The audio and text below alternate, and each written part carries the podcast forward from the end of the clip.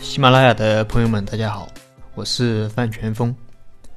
前面我们讲了如何淘汰不合格的合伙人，以及股权的成熟机制。今天和大家分享的是哪些情况下我们需要回购合伙人的股权，以及这个回购的价格怎么去计算。哪些情况需要回购？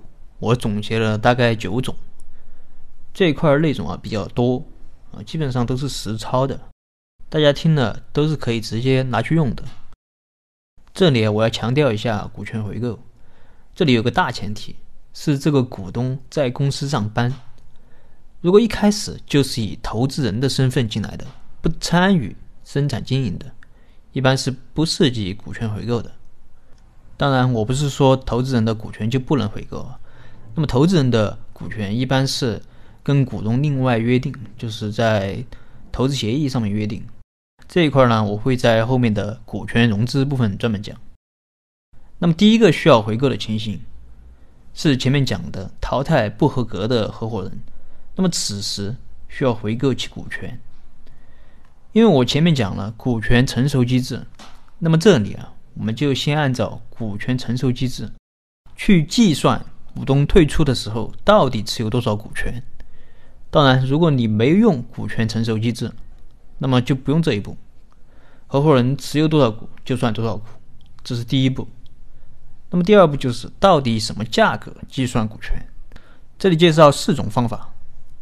第一种比较简单粗暴，就是直接按照股东最初的出资额计算回购价格，也可以适当的给予一定的利息或者溢价。比如说，张三出资二十万。占百分之二十的股权，结果张三干了两年多就退出了。那么我们按照本金二十万，每年溢价百分之十，计算出张三退出时他的回购价格应该是二十四万。这是没有考虑股权成熟的问题。如果用了股权成熟机制，比如说四年成熟，每年成熟百分之二十五，那么张三干了两年多。那么他的股权就相当于成熟了一半，也就是百分之五十。那么此时张三的股权回购价格就是十二万，也就是二十四万的一半。这是第一种方式。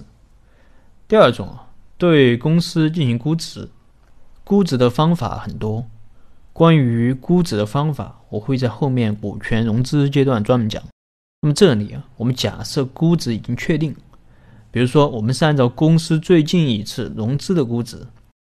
那么假设公司的最近一次融资时，投后估值是一个亿，而张三在投资人投钱之后还占有百分之二十的股权，那么张三的股权价格就应该是两千万。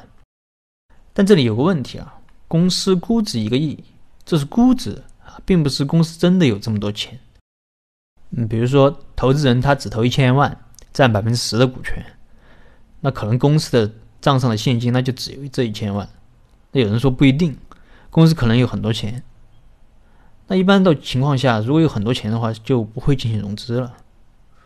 那么公司这时候一般账上是没有什么钱的，可能就只有投资人投进来这点钱，而且这部分钱还要用于生产经营。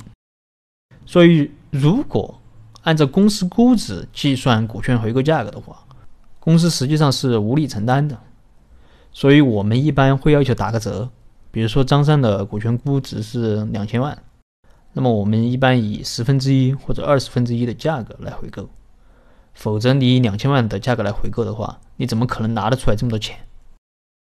那有朋友说，如果是二十分之一，那可能算出来还没有你讲的第一种算出来那么高。对，确实有这种情况，所以我们可以同时约定两种计算方法，然后以算出来比较高的那个为准。这是第二种，按照公司的估值来算回购价格。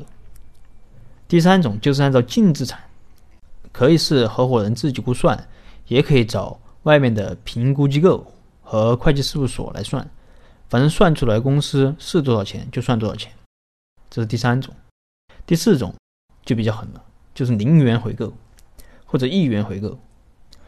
我认为，如果你要这样约定的话，那得看你们合伙人之间创业的决心。如果大家就是破釜沉舟一起干的，可以考虑用这种方法。反正你要是干不好的话，那你就净身出户呗，对不对？我相信敢这样约定的，一般都还是可以干点成绩出来的。那么这就是淘汰不合格合伙人需要回购其股权，以及计算回购的价格。那这里讲的比较长一点，因为说了怎么去计算价格。那么接下来我们就不再重点讲怎么计算价格了，主要讲一讲退出的几个情形。那么今天的分享就到这儿啊！如果你有什么疑问，你可以添加我的微信或者给我留言，我们再深入沟通。